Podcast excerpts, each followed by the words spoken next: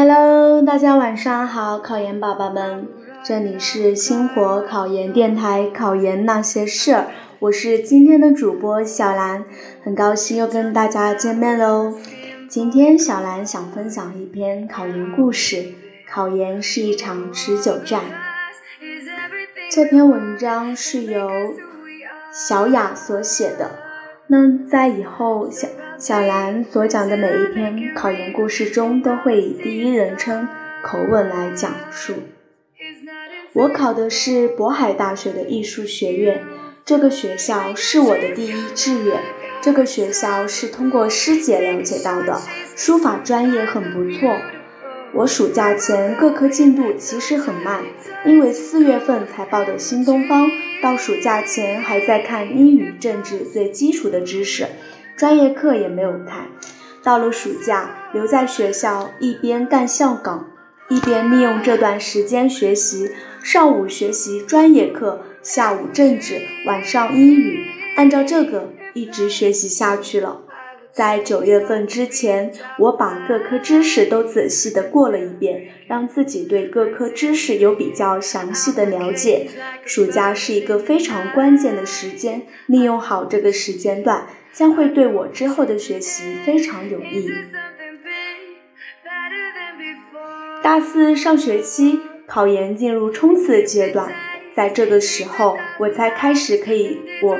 最紧张的背诵，看到大家都在图书馆拼命的学习，我也得努力了。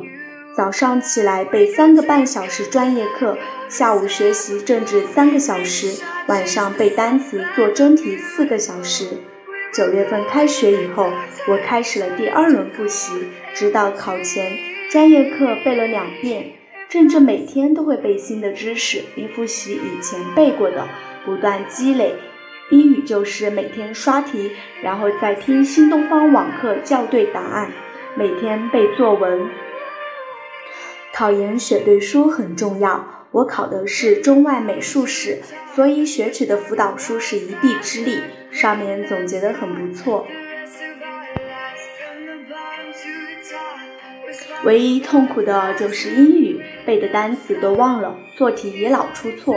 后来我就每一天。背作文，背作文不仅可以学习生词，还可以练习语感，对于做阅读理解也是很有帮助的。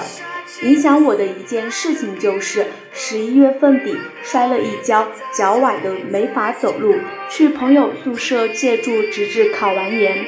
崴了脚，不能出去吃饭，不能打水，幸好有朋友帮忙，他们宿舍都在准备考研。在一个学习的氛围里，我度过了考研的最后时光。我们可以一起出去背专业课，可以一起在台灯下做真题，并且讨论答案。躺在床上也可以互相提问问题。我认为考研学习要有效率。到最后一个月，当别人每天五点半起床去背书，我们一个宿舍都睡到自然醒，等收拾完翻开书都八九点了，但每天依然收获满满。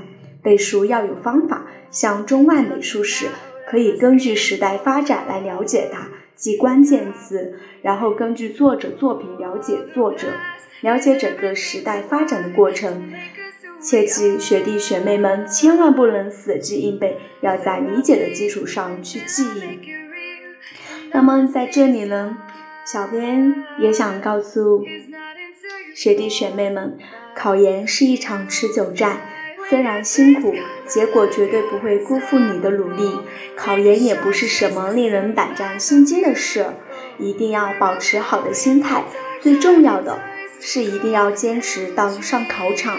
总之就是吃好、喝好、玩好、学好。祝各位考研的同学们未来金榜题名，加油加油！好啦。